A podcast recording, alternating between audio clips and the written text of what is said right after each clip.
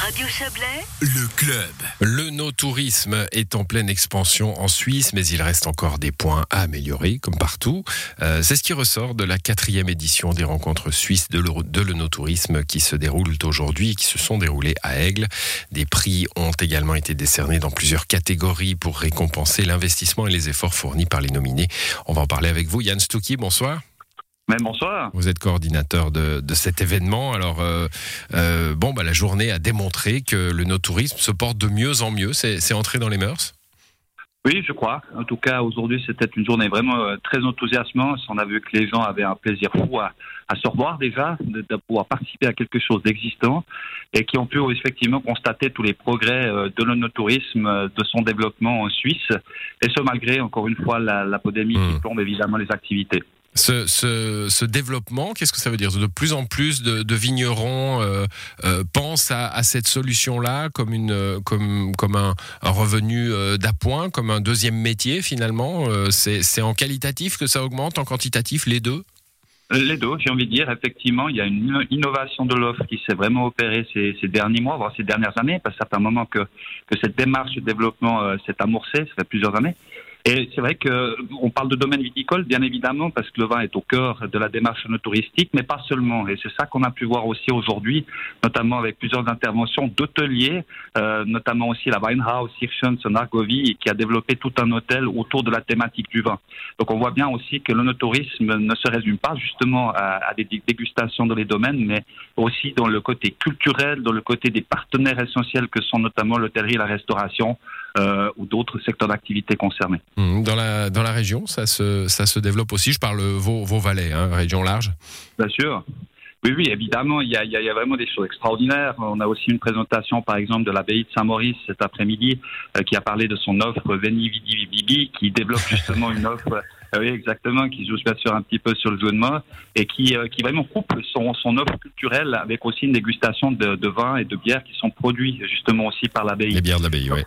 Exactement, tout à fait. Donc c'est ça qui est vraiment très très intéressant et, c'est un développement qui nous réjouit beaucoup. Vous l'avez dit en préambule, il y a encore beaucoup beaucoup de travail, mais je crois que c'est une thématique qui fédère tous les secteurs d'activité et qui a la capacité aussi de fédérer toutes les régions Hmm. euh, de Suisse. Et ça met tout le monde d'accord, soyons Suisse allemande, au Tessin, au Romandie, et ça c'est vraiment très très très important et enthousiasmant. On va prendre les choses par l'autre bout de la lorgnette. hein. Si ça se développe euh, chez les producteurs, chez les acteurs du tourisme qui voient dans, dans le monde de la vigne et du vin une, une opportunité d'attirer, c'est aussi que ça se popularise. C'était presque un Ouais. marché de niche avant. hein. On allait, euh, c'était les, les amateurs de vin qui faisaient de l'onotourisme. C'est- un peu plus, euh, un peu plus ouvert aujourd'hui?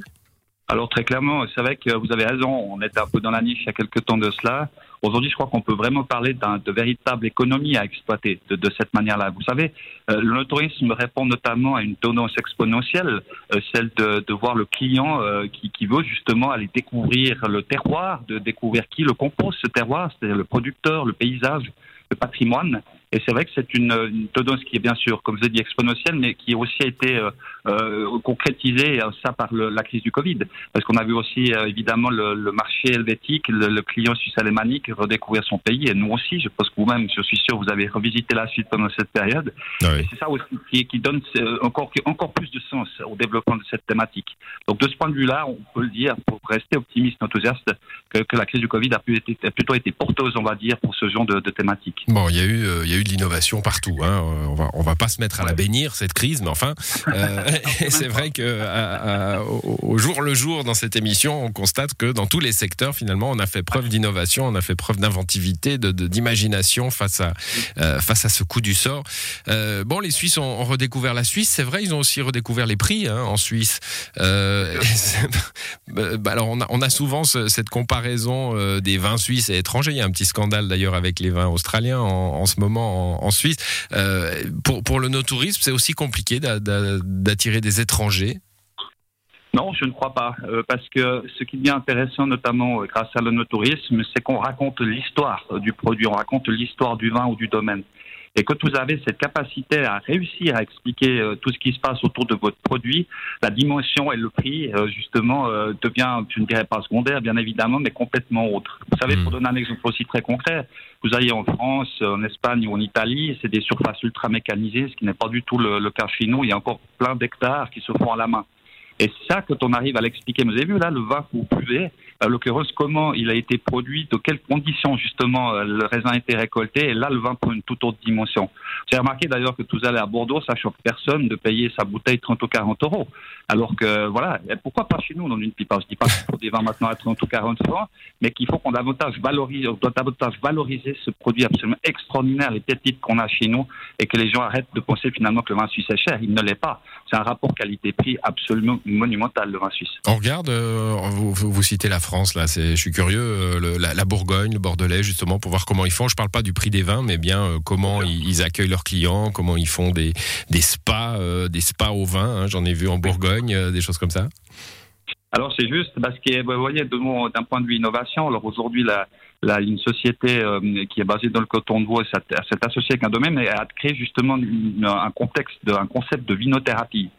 Euh, donc c'est au cours. Donc bien sûr qu'il y a de l'inspiration qui, qui, qui s'opère en voyant ce qui se passe un petit peu à côté de chez nous, mais on voit aussi qu'on est capable de le faire et c'est ce que je trouve absolument génial. Mmh. Donc Bourgogne ou dans le Bordelais où on a amorcé bien sûr le virage de notre touristique il y a des années de cela, et, et nous, on n'est pas. J'aime pas quand on dit on rattrape le retard. C'est pas ça.